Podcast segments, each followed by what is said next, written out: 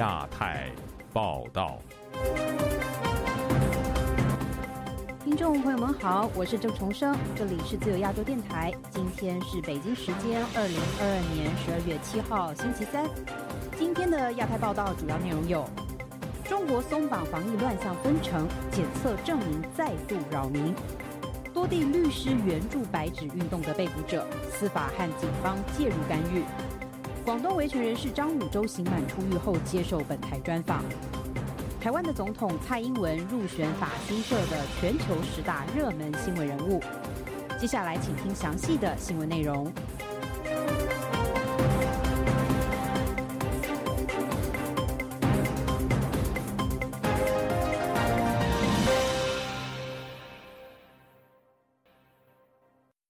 北京、上海及成都等地的卫健委近日陆续宣布。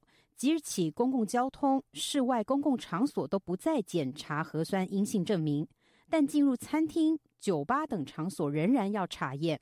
虽然当局提出了非必要不做核酸，并且减少了核酸的筛查网点，但就有居民说，许多人仍得为了做核酸大排长龙，极为不方便，甚至影响到了上班。请听本台记者古婷的报道。中国各地卫健委近日不断放宽疫情防控。北京新型冠状病毒肺炎疫情防控工作领导小组办公室宣布，本周二起，进入商超、商务楼宇。及各类公共场所可不查验核酸检测阴性证明，扫码进入即可。但是，进入网吧、酒吧、棋牌室、KTV、剧本杀、桑拿、洗浴等密闭场所，以及餐饮堂食、室内健身等场所，需扫码并查验四十八小时核酸检测阴性证明。进入养老院、幼儿园和中小学及医疗机构、住院部等场所，需扫码并查验。四十八小时核酸检测阴性证明。成都居民杨先生周二告诉本台，该市及重庆等周边地区也在实施和北京相同的政策。重庆、广东、上海也很松了，核酸是愿做就做。坐公交、地铁、进商场，今天最新的消息都不检查核酸了。超过七天不做，也也不付红码、黄码了，所谓的绿码。核酸检测结果跟健康码原来是捆在一起的，现在不捆在一起了。现在就是折腾不动了。有北京网民对此政策在微博留言写道：“还是先把弹窗取消吧。”还有的写道：“文字游戏开始了。”这个可不查验的“可”字，可圈可点，有点犹犹豫豫，留着后路。实际上，新政策没啥变化。北京居民徐先生告诉本台，随着核酸检测网点减少，做核酸的人都要大排长龙。我们这个，我在我的北京的那个辖区，现在排队做核酸，最少都是两百米以上。但是为什么这些人做核酸检的部门，他们？要求他们赶快回家，不用做。但是别人说你要我们不做，我们没有，我们没有核酸检的四十八小时，我们不能上班呐。你嘴巴上面说啊，我们可以坐公交车不用，但是我们不能进单位，我们要生存的。上海市民朱女士告诉本台：“你没有核酸检测的话，到有的商店进不进去啊？他四十八个小时啊。”超过四十八小时你就不能进去，原来七十二小时，近段时间好像四十八小时。最近一周，中国卫健委等部门不断修正防疫政策，而且各地政策不一，令许多人无所适从。武汉大学学生抗议校方继续要求学生上网课，不准学生接受快递邮件。本周日，学生们包围了校园的行政大楼，冒雨集结，表达诉求。在现场视频中，学生们打着雨伞，高呼“过程公开，信息透明”。过程公开，信息透明。过程公开，信息透明。过程公开，信息透明。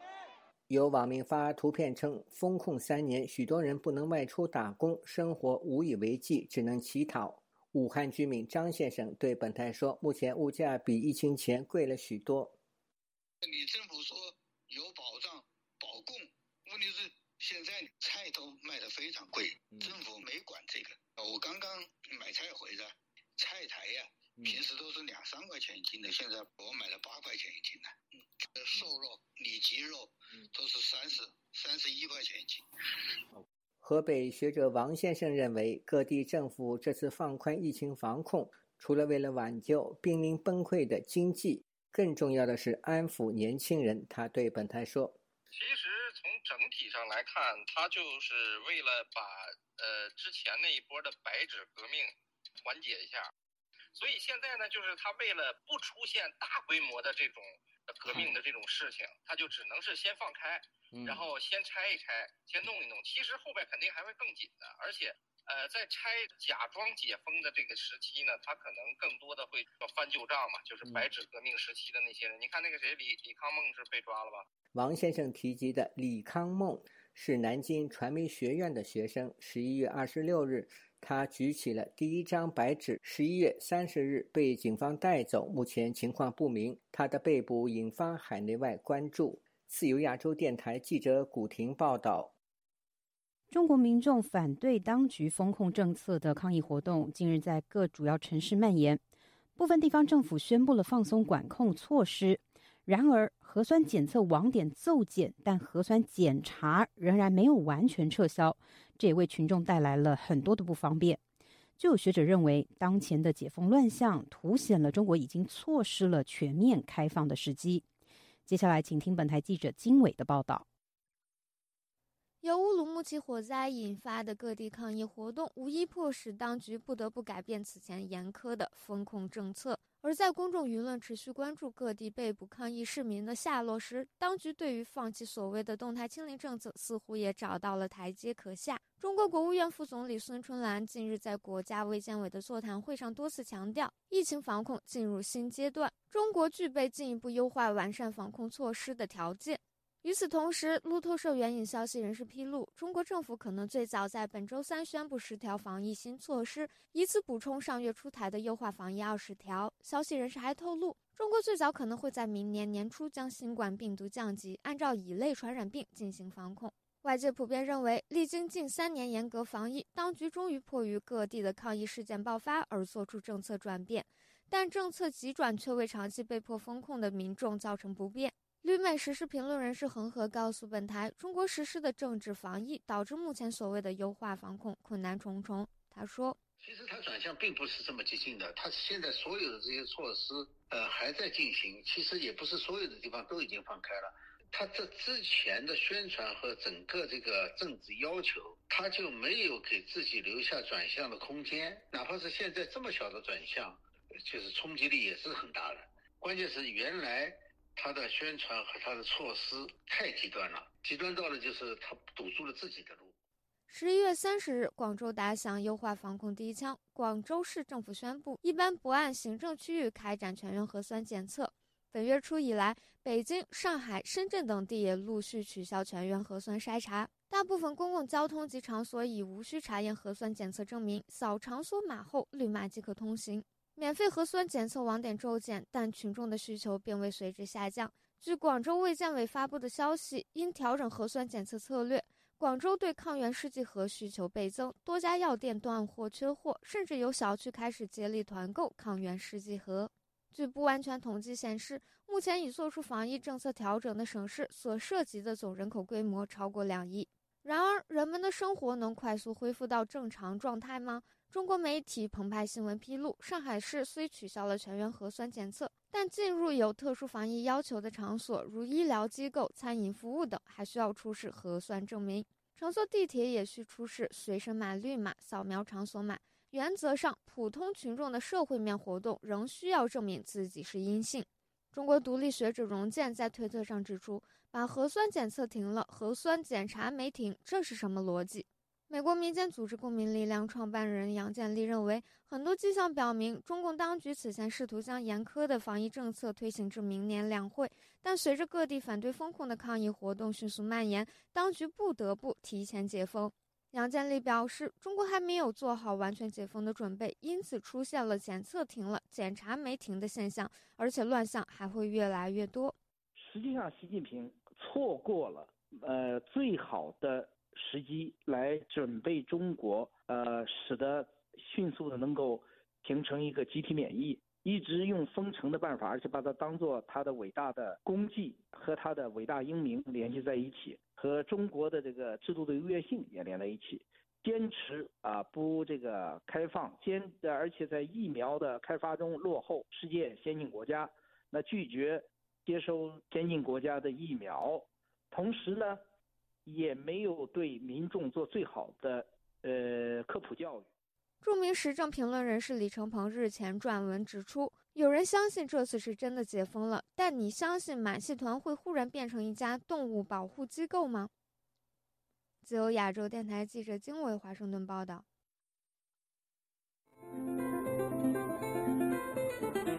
自由亚洲电台亚太报道。中国各地兴起白纸运动后，一批来自全国各地的维权律师组成了法律团队，自发的为被捕者和家属提供免费的法律服务。发起人王胜生接受本台专访时披露，连日来他和其他律师接连受到各地司法局和警方的干预，部分人不堪压力决定退出。为此，他决定以书面向当局破白。接下来，请听本台记者高峰的报道。河南律师王胜生隶属广州一家律所，上星期，广州司法局派人到律所。带走王胜生以往所有案卷。他们是有党委的人来的吧？因为我们要接案，我们必须要就是正式的签合同，呃，收了费用得要开发票嘛，这些他就是要查你的合规，就是你做案子有没有可以挑剔的地方，就是敏感案子有没有备备案。你查我的东西，你凭什么你想查就查查？那你肯定是有针对性的想要去找我的毛病呗。那针对我的原因就是因为我提供了免费的法律咨询服务，那你凭什么认为我是个我提供这个法律？咨询服务是恶意，甚至是说，如果你从这里找不到了，你甚至是想通过法这个律所进行恶意的施压。管理者，你的权限在哪里？你有没有知道你的权限在哪里？你有没有知道你不可以滥用你的职权？十一月底，新疆乌鲁木齐一场大火导致中国各地出现抗议活动，并相继传出有抗争者被抓或失联的消息。当时，王胜生挺身而出。发起为白纸运动被捕者提供免费法律服务，其后有接近三十名维权律师响应号召。王胜生接受本台专访时透露，连日来几乎所有参与的律师都受到司法局甚至公安查问。除了司法局，国保也找他们了。我这边是郑州这边的国宝，他找到我，因为我人在这儿，郑州，他们就是郑州的国宝。像林林宝成律师也是，就是他厦门的国宝也找了他呀，然后卢思卫就是是成都的国宝在找他呀。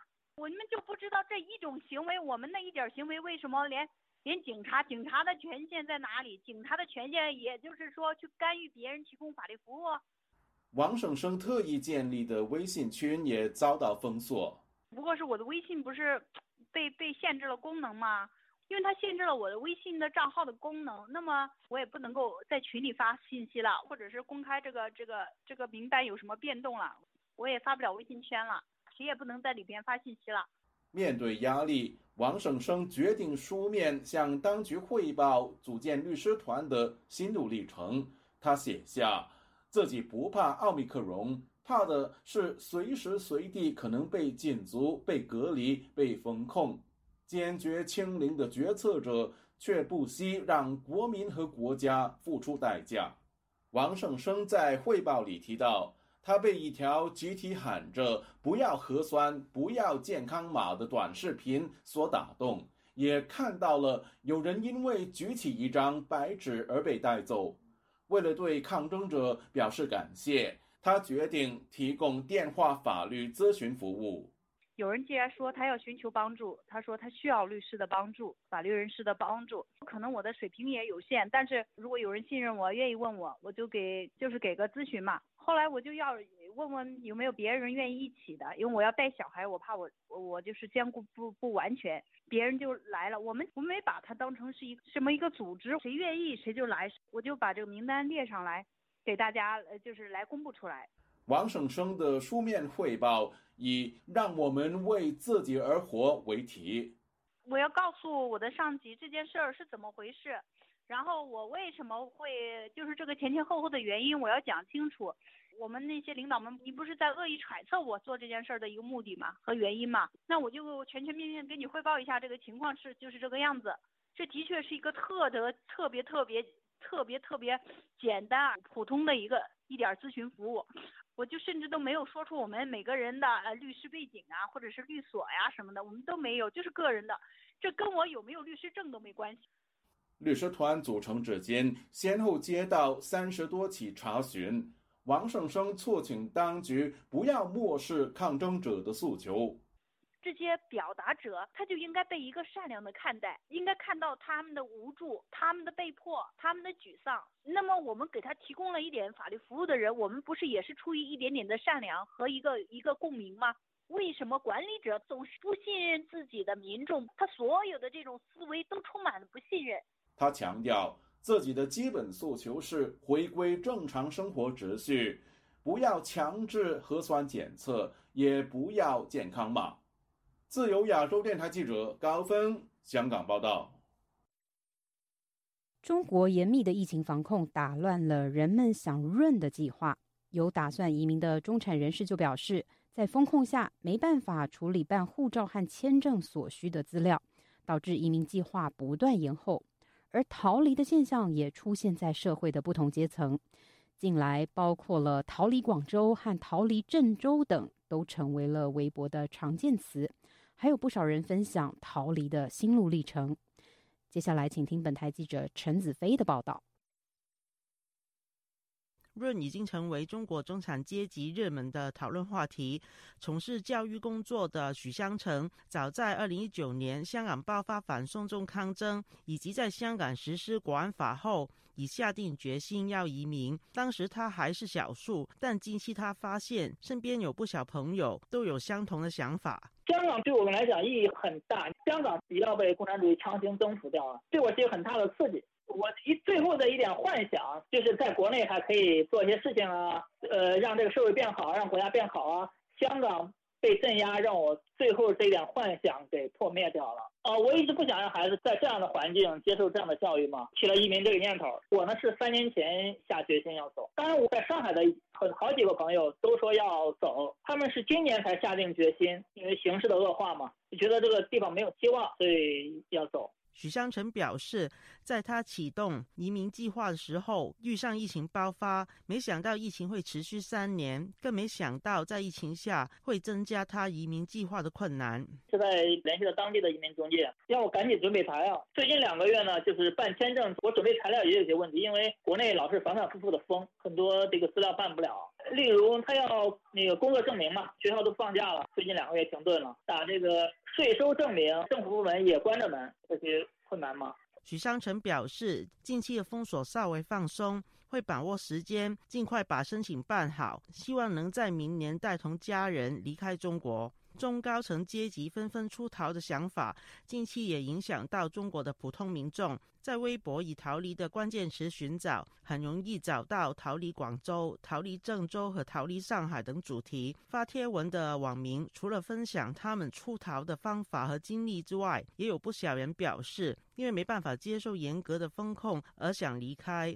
河南的时事评论员李发天对本台表示，郑州受到川镇银行暴雷以及当地政府使用极端的防疫手法影响，民怨沸腾。在富士康大逃亡之后，当地的经济大受打击。不止大批外来打工族想要逃离，也有老家在龙川的当地人也计划离开。这两年的疫情防控呢，郑州也是比较极端的，他这种管理能力实在太差劲。你河南一个一亿人口的大省，郑州又是一个有一千万左右的城市，食物的短缺，中小企业吧受到的打击特别大。工作没有的话，做个生意。房租照交，而且也不让你开门，生活就举步维艰了。房贷、什么车贷，怎么办呢？就导致了什么人道危机呀？这种愚蠢的管理方式、一刀切的管理方式，导致很多人他就没法在那边生存了。他不润，在那待着，生活成本那么高，只有活等的饿死了。李发天表示，清零政策早已破坏郑州的经济动力，但北京和当地的政府。并没有措施安抚民众，他相信当权者也乐见城市的人口往农村转移，把城市的这些人赶到农村去，好管理嘛。城市人多了，然后就容易有各种不稳定。毕竟城市的各种信息啊，人的素质高一点，更容易发生一些群体事件。农村可能就相对不容易一点，他就是这种目的吧。时事评论员方源表示，过度的防疫已超出民众的承受力，导致出现集体麻木逃离的心态。这种城市人口转移会打乱生产和经济发展的步伐。底层的逃离，以这个疫情防控之下过度防控为代表的各个地方的这种从大中小城市向农村逃离为主。像这个疫情防控比较松的地区，在逃离为主。这种底层的逃离呢，他们所带走的是一些基础的产业工人的一些劳动的技能。这种逃离呢，它带来的后果就是呢，产业工人的这种有序流动被打乱了，产业结构也就被打乱了，经济有序运转也就被打乱了。方圆表示，这种情况会增加中国经济下行的压力，也可能是会因为有太多的流民，影响到社会的稳定。就亚洲电台记者陈子飞报道。遭到中国当局判刑两年六个月的广东维权人士张武洲日前刑满获释。十二月六号，张武洲接受了本台专访，详细披露了有关他在服刑期间遭受非人道待遇的情况。以下是本台记者唐媛媛的专访内容。张女士您好，请问您是刚刚从狱中获释吗？是的，我是四号，差不多中午吧，中午回到清远儿子这边来的。您可不可以说说过去两年多来在狱中的生活？跟我带十六副手铐脚镣加起来就两百多斤了，绑的根本就动不了，就像个虾球一样的，然后痛的不得了啊！来例假来了，来例假来了，我就说我保证。配合你们上手铐脚镣，绝不反抗。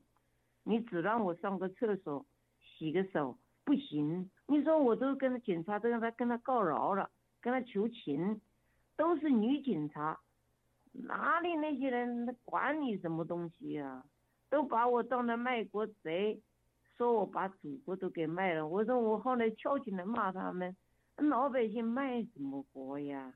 哪有资格卖国的？他说我卖国呀，把我往死里打呀！警官还叫那个号召监狱的人集体打，自己把我脚都踩烂了。他说再乱说又要抓，现在跟你这样说都有风险来的。电话我这这个电话马上他们都知道，跟你们说了什么话他们都清楚的很。您方便谈谈狱中的环境吗？他你想啊，那个不让你讲卫生呐，然后里面又是高温，三十个平方的空间。关四十个人，里面吃喝拉撒全部都在那里面，人与人之间那是近距离，基本上都是人挨人坐的，就是人家的屁股对着你的大腿，就是对着你的膝关节，就是挨着那么密切的紧密的坐的，一点空间都没有。然后，然后我又手铐脚镣，又高温。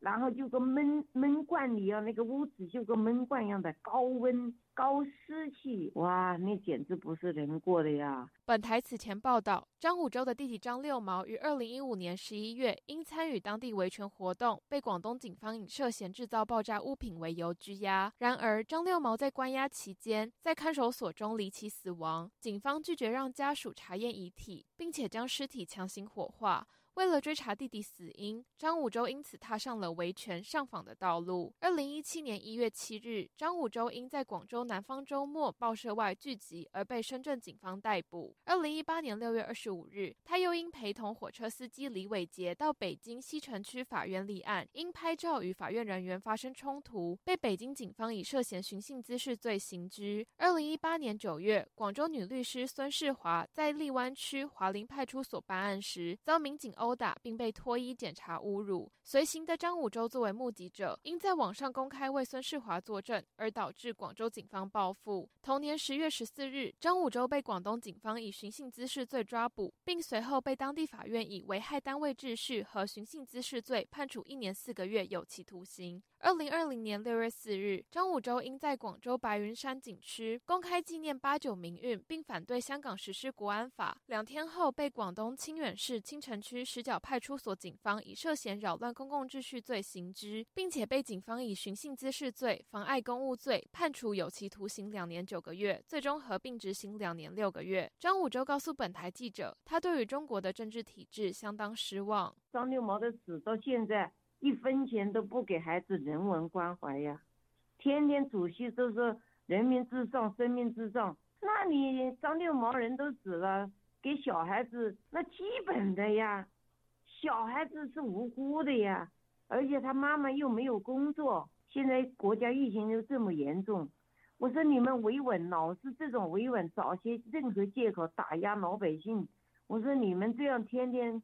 你打着为人民服务的旗号殃民祸国，我他现在就封我的嘴，他说你要再乱说话又继续打，就明白说。张武洲表示，他目前仍受到政府监控，连他的访民朋友想要拜访他都被阻拦。记者询问张武洲出狱之后是否还打算继续参与维权活动，他表示暂时不会参与。把你手跟脚像虾球一样的钉的，最长的十二天十二夜，最短的也是一天一夜、三天三夜、六天六夜，有几个人能扛得住？我简直是我这次死里逃生了，我这次能够活着出来都是奇迹了。我之所以选择活下来，也是为了见儿子一面，想告诉儿子：第一。你妈没有犯罪。第二，你妈的所作所为不仅是在维护自己的个人权利，也是在为了维护中国十四亿人民的合法权利，也是在维护中国法律的权威。你妈的一切行为是正义的，是值得赞扬的。你妈不是罪犯，你妈是人民英雄来的。张武洲无奈的说道：“有权利的人说的话都是代表正义。”你老百姓说的话鬼信了，都认为你是谎言，都把你当罪犯，就像疯子掉进疯人院一样的，你怎么安全的走出疯人院？不容易呀！我今天这次能活得出来，我都是摇头摆尾呀，哪有人格尊严呢？如果你进了监狱，你不摇头摆尾，基本上活不出来。我这个的话，像你们还能够接受一下采访，有点知名度，所以他还要让我活得出来。要是其他的人，就公开让你死在里面。刚刚是本台记者唐媛媛对广东维权人士张武洲的专访。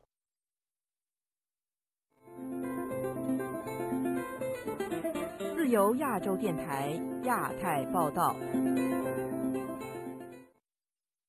中国前国家主席江泽民的追悼会周二在北京举行。中共总书记习近平在追悼词中高度赞扬江泽民。追悼会的当天，全国停止公共娱乐一天，规格明显高于前任的领导人邓小平。就有学者认为，隆重的悼念仪式对巩固现任领导人的地位至关重要。请听记者古婷的报道。中共第三代领导核心江泽民的追悼会本周二在北京人民大会堂举行，包括江泽民家人、亲朋好友及中共党政军官员。约一千人肃立默哀。当天，全中国大陆和驻外领事馆及其他驻外机构下半旗致哀，停止公共娱乐活动一天。追悼大会默哀时，全国民众需默哀三分钟，一切有汽笛的地方鸣笛三分钟，防空警报鸣响三分钟。对比前领导人邓小平的智商规格，江泽民多了，全国停止公共娱乐活动一天。北京独立学者吴强当天接受本台采访时表示，官方对江泽民智商仪式之高，可以和邓小平当年逝世时相提并论，甚至有过之而不及。他说：“那这种仪式上的隆重和全国性的悼念，以及对江泽民评价之高，包括对有争议的三个代表理论的重新的复述和推崇。”都在表明，江泽民当年对邓小平的纪念和现在中国领导人对江泽民的纪念实际上是有异曲同工的地方。吴强说：“借着上一届领导人地位和隆重仪式，以表达现任领导人与前任之间的关系。那么，这种权力的授受，实际上是对现在领导人有一个正统加持的一个作用。”尤其是在新冠疫情三年之后，中共现在领导人某种程度上面临着隐忧、面临着危机的情形下，这种正统的加持，对于加强和巩固中国领导人地位来说，就变得至关重要了，相当的微妙。那么，这是中国传统儒家政治的一个重要方面。中共总书记、国家主席习近平在悼词中给予江泽民高度评价。悼词提及江泽民在一九八九年上任之初时写道：“在二十世纪八十年代末九十年代初，国际国内发生严重政治风波，社会主义出现严重曲折，一些西方国家对中国实施所谓制裁，社会主义发展面临空前巨大困难和压力。”江泽民在这个决定党和国家命运重大历史关头，带领中央领导集体不动摇坚持经济发展，维护了国家独立、尊严、安全、稳定，捍卫了中国特色社会主义伟大事业。习近平说：“在国际国内十分复杂的形势下，江泽民同志带领党的中央领导集体，高举。”马克思列宁主义、毛泽东思想、邓小平理论伟大旗帜，坚持党的基本路线不动摇，紧紧依靠全党全军全国各族人民，坚定不移坚持和发展中国特色社会主义。以邓小平比较，中国民众对江泽民的悼念活动并不热烈。资深时事评论人士郑旭光认为，这与江泽民时代出现的许多官员贪腐现象有关，包括江泽民对计划生育政策立法。他说：“育龄夫妇根本没有生育的权利，这是不可想象的一件事。很多人拿出来的，第一个是法轮功迫害法轮功，第二个呢，很多是一种经济上的一些事情，或者说贪污啊什么，但是很少有人把计划生育提出来。”到两千年的中国人的生育率只有一点几的时候，他还推一个计划生育法出来。对于江泽民执政十三年的功已过，民间反应不一。河北网民杨先生说：“老百姓对他没好印象，就是腐败，腐败太严重，老百姓就是这个反感的，对他就是这个种腐败太厉害，老百姓受不了。这老百姓对老胡的这个看法，这比较比他高。”老百姓就是一直都感觉老胡是受压制的一个一个官儿嘛。十一月三十日，江泽民在上海逝世，其后他的遗体被运往北京，本周一在八宝山公墓火化。习近平、前国家主席胡锦涛等大批现任及退休领导人，在遗体火化前到解放军总医院送别，并两度紧握和拥抱江泽民长子江绵恒，以致慰问。北京各界群众在道路两旁肃立，在江泽民的扬州故居，民中摆满鲜花。不过，民间自发悼念活动远不如胡耀邦和邓小平去世时热烈。自由亚洲电台记者古婷报道。十二月五号，法新社公布了二零二三年全球十大热门新闻人物，台湾的总统蔡英文也名列其中。有学者认为，蔡英文因为划清台湾与中国在普世价值和国际阵营的立场与矛盾所在，而成为世界瞩目的领导人物。接下来，请听本台记者黄春梅发自台北的报道。法新社指出，六十六岁的蔡英文在今年接待来访的美国联邦众议院议长佩洛西，引发北京的怒火，展开后续一连串报复性的军事演习。蔡英文与习近平的对决预料在二零二三年继续上演。此前，华府警告，习近平已经是毛泽东以来中国最大权在握的领袖，其企图透过武力夺占台湾的行动，可能比想象中更快发生。蔡英文将北京对台野心与莫斯科对乌克兰相提并论，并坚持台湾的主权和自由民主生活方式没有妥协的余地。台湾安保协会副秘书长何成辉对本台表示：“我们常说做了让中国生气的事，表示可能做对了某些事。”他说：“中国这几年要实现民族伟大复兴、强国崛起的路程中，台湾是其寻求政权合法性基础的重要施力点。”中国过去靠着加入以 WTO 为主的全球经贸体系高增长遇到了瓶颈，欠缺合法基础的中共要继续执政。下一步就是民主主义主张能实现，也就是透过对台湾主权声索，进而挑战既有国际秩序。蔡英文总统的的态度以及他的行动是明确的，清楚的划清。台湾与中国在这个呃面对这种普世价值以及这个国际体系中的阵营以及立场立场上的的的歧义和矛盾矛盾的所在。丹江大学国际事务与战略研究所副教授李大中接受本台访问时指出，蔡英文备受国际媒体关注，主要还是来自于习近平的对内外政策。大环境美中竞逐抗衡仍维持一定强度。美中若发生冲突，台海几率最高。如果有一些比较造进的一些举动，其实是你你说要完成中华民族的伟大复兴，台湾逃不掉，台湾一定是里面重要的一个议题。但是如果在台湾议题上造进或是误判的话，你整个后面大的方针都会受到影响。所以我觉得习近平也会在做判断。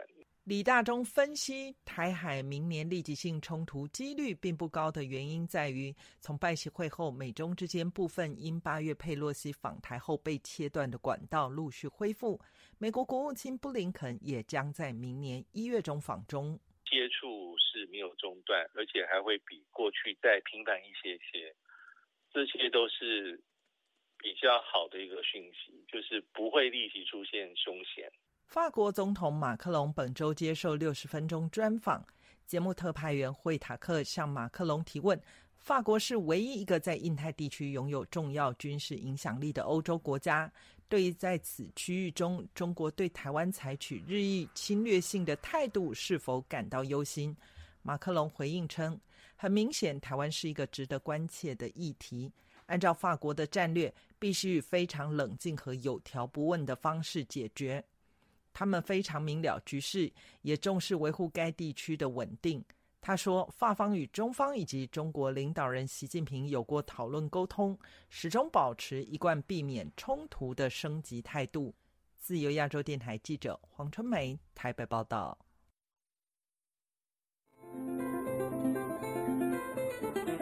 自由亚洲电台亚太报道。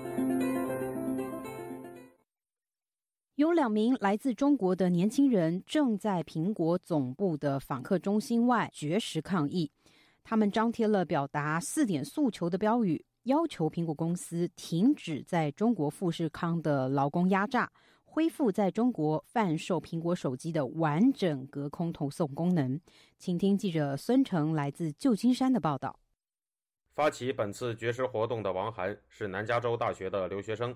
在十二月五日上午来到苹果总部外后不久，王涵录制了一段视频，讲述了他进行绝食活动的缘由。因为我们发现苹果公司在中国和美国所做的事情完全是两套标准。我们觉得苹果是一个虚伪的公司。那在美国承担了一些社会责任，但是在中国呢，却压榨着劳工权益，同时配合中国政府进行言论审查，压榨白纸革命中抗议的示威者。他在视频中也讲述了绝食抗议的四点诉求，并说道：“我们希望苹果公司能正面的回应我们，能够做到几条，或者说能够在什么时间做到，我们需要一个答案。”王涵和一位网名为 VK 的绝食者在当天临近中午时分开始了绝食活动。在当天，不断有自发赶来的网友和志愿者对他们进行帮助，为他们提供了包括保暖用品、帐篷、饮用水、桌椅在内的各种物资。当天深夜。绝食地点一带下起了雨，气温不足十摄氏度。本台记者也在这一时间来到了绝食现场，与两名绝食者进行了交谈。两名绝食者表示，他们自己其实没有准备多少物资，但已经有十多个人向他们提供了物资。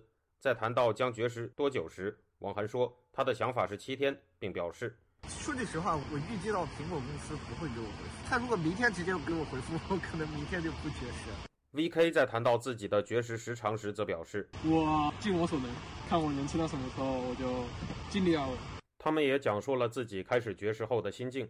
王涵表示他感到放松，V.K. 则说喜欢预测未来的他感到有点迷茫。这次好像我不知道会有什么样的故事发生。在上周末，王涵做出了从南加州洛杉矶前往湾区苹果总部外展开绝食抗议的决定。十二月四日中午，已经下定决心展开绝食活动的他，在离开洛杉矶前接受了本台记者的采访。当时他告诉记者，他有一点点紧张，以及一种马上要去做了的仪式感。在谈到这种仪式感时，王涵说：“让我觉得我在做一件很有使命感的事情。说实话是这样的。那从我内心讲来讲，我觉得我做的事情是对的，我需要去做这个事情。”本台记者就这起绝食抗议事件向苹果公司查询，截至发稿时为止，苹果公司尚未作出回复。目前，苹果公司方面还没有对绝食抗议者进行回应。当晚来到绝食现场提供了物资支援的志愿者罗明珠向外界发出呼吁，表示。我希望大家多关注绝食者的处境，给他们提供保暖物资。现在湾区晚上很冷，绝食者如果保暖物资不够的话，会有失温的危险。自由亚洲电台记者孙成，旧金山报道。第三届美国和欧盟贸易技术委员会部长级会议十二月五号在美国首都华盛顿近郊召开。该如何应对中国非市场经济的政策？美欧联手有越来越清晰的做法。从建立缺芯的预警机制到对中国的出口管制，双方都试图进一步扩大共识。接下来，请听本台记者陈品杰的报道。本周一于美国马里兰大学举办的会议上，包括美国国务卿布林肯、商务部长雷蒙多、贸易代表戴奇以及欧盟的高级官员皆有出席。俄罗斯入侵乌克兰的影响，中国非市场经济主导的医疗市场。对半导体出口中国的限制、数字贸易及人工智能等议题都成为会议重点。雷蒙多在会议中说，美国已经针对强化供应链做出行动，包括通过芯片法以及对于中国进行出口管制。但是除了防御之外，如何与欧盟合作进攻也十分重要。他回答在场记者提问时表示，委员会的讨论还包含了对于半导体出口中国的管制措施。欧盟和技术委员会的重要影响力之一，就是美欧如何在半导体规则上保持一致。我们正围绕供应链中断的预警展开合作，在如何共享有关补贴的信息上进行合作和调整，以便共同努力协调我们的补贴及出口管制。虽然我们今天没有具体讨论艾斯摩尔，但我们确实广泛讨论了与半导体相关的出口管制。我认为委员会将在调整半导体出口管制的战略方面发挥非常重要的作用。美国除了通过芯片法积极将半导体行业移回国内，近期也公布针对中国最严格的芯片禁令，欲积极封锁中国半导体业的发展。除了中国境内三家半导体设备商外，美国政府还积极游说日本、荷兰等大型半导体设备商跟进，而荷兰的艾斯摩尔是唯一一家能够提供七纳米及以下芯片所需的极紫外光光刻机的厂商。对于美国想要全面封锁中国半导体产业发展，有着重大影响。但荷兰外贸部长十一月底重申，荷兰将捍卫自身经济利益。艾斯摩尔是否出售生产芯片的设备给中国，自由决定。与会的布林肯也说 these resilient supply chains are critical to tackling virtually every global chain。我认为贸易和技术委员会在半导体供应链方面的合作上取得真正进展，不仅建立了半导体瓶颈的预警系统，也提高我们计划的透明度。这些安排将有助确保双方行业的未来具有多样化和更具韧性的半导体供应链，这本身就是重要的进步。美国贸易代表戴奇说：“美欧不能只关注乌克兰战争对供应链造成的破坏，还需要解决供应链集中在中国的问题。这也加剧了供应链的脆弱性，尤其在关键技术方面。除此之外，中国的非市场经济政策和做法也成为会上的重点。在双方发布的声明中指出，美国和欧盟对一系列非市场政策构成的威胁表示关切。声明写道：‘我请同事代读。’美国和欧盟已开始就医疗器材公司在中国的市场状况交换资讯，以更好地了解中国非市场政策和做法对美国和欧盟企业的影响。双方计划共同探讨哪些政策工具可以解决中国非市场政策和做法，包括可能影响我们的医疗器械公司。为此，我们将继续观察中国非市场政策和做法，促进供应链多样化。建立对经济胁迫的抵御能力，并减少依赖。中国是欧洲医疗设备和器材的主要贸易伙伴之一，在二零二一年占了欧洲医疗设备市场出口的百分之十二。但美国和欧盟认为中国在医疗器材领域奉行保护主义政策，称中国采取各种措施来支持其国内医疗器材行业。在此之前，美国贸易代表办公室已经多次谴责中国，并未做到当初加入世界贸易组织时的开放市场承诺，需要新的工具来遏制中国的威胁。在会议上，双方也谈论到强化双边及与第三国的合作，以及在政府补贴电动汽车上进行讨论。自由亚洲电台记者陈品杰华盛顿报道。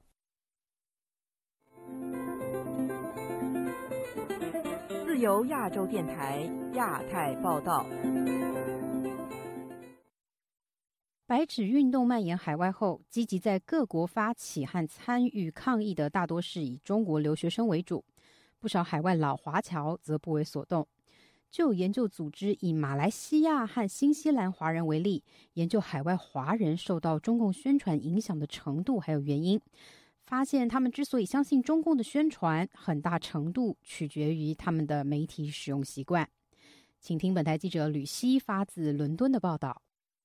由台湾非营利组织台湾民主实验室主办的二二年度中国在世界会议，从周二开始。一连三天在德国柏林举行，集中探讨中国在全球不同地区和国家的影响力。在周二第一天会议的其中一个主题论坛上，有研究人员公布一个关于中共宣传对海外华人影响的调查，并集中以马来西亚和新西兰华人为例子。研究发现，在新西兰有超过六成受访华人对中国有好感，而在非华裔群体当中，却有超过七成的人对中国没有好。好感，而在马来西亚，对中国有好感的华人超过七成，却有超过六成马来人对中国没有好感。调查也以三个中共宣传例子，尝试了解马来西亚和新西兰华人受中共宣传影响的强度，包括认同台湾是中国的一部分，认为新冠病毒是由美国实验室泄露，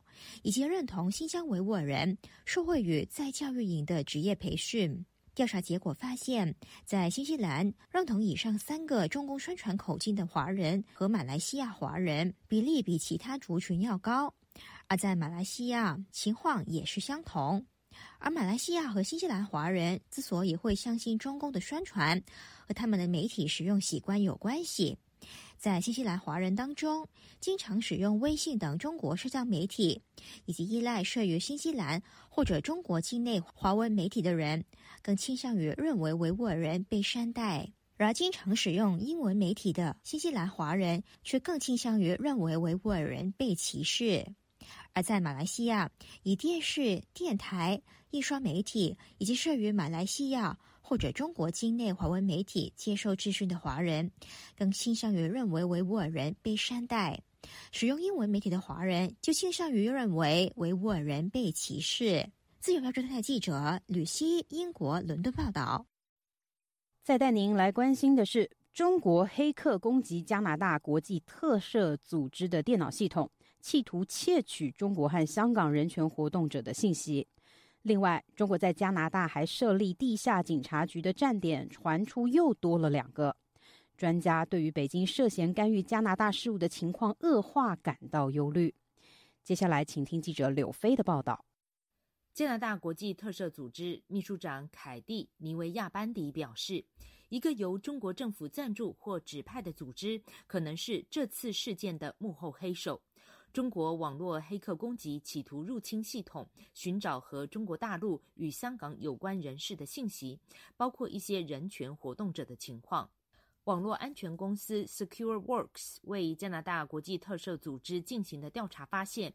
黑客首次恶意攻击应该发生在二零二一年的七月。加拿大麦吉尔大学教授冯本杰明是信息安全专家，他呼吁加拿大网络安全中心应该要与渥太华研究出更多的应对方式。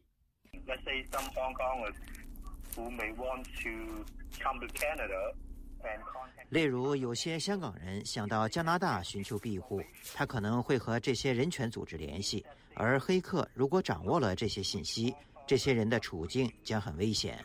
加拿大国际特赦组织表示，虽然这宗网络黑客案说明活动家、记者和民间社会都处于日益危险的环境中，但他们将继续揭露侵犯人权的行为。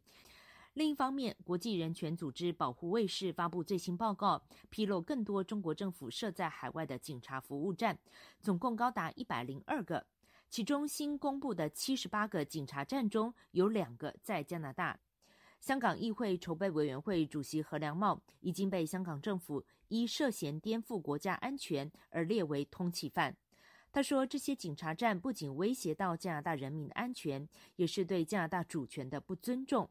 中国赤裸裸的违背了国际法。这个当加拿大警务机构是透明，当他们不存在，然后中共这个警政力量直接伸手进来，就是自己制造、之外发权，这个很危险啊！直接当加拿大是中共领地一样啊！”这个做法是封天杀之大庙啊！何良茂表示，最近曝光的一系列事件，包括设立警察站、黑客攻击和干预选举等问题，一再凸显北京干预并伤害加拿大的社会。渥太华不应该再纵容这些行径。九月份，保护卫士发布的第一次报告中，列出了大多伦多地区有三个警察站，分别位于一处私人住宅。一家便利商店和一家商业协会中，报告说，三个站点是由福州当局来运营的。当时中方坚称，这些站点仅是为了方便中国公民进行更换驾照等服务性的工作。加拿大外交部表示，也针对了此事件多次召唤中国大使说明情况。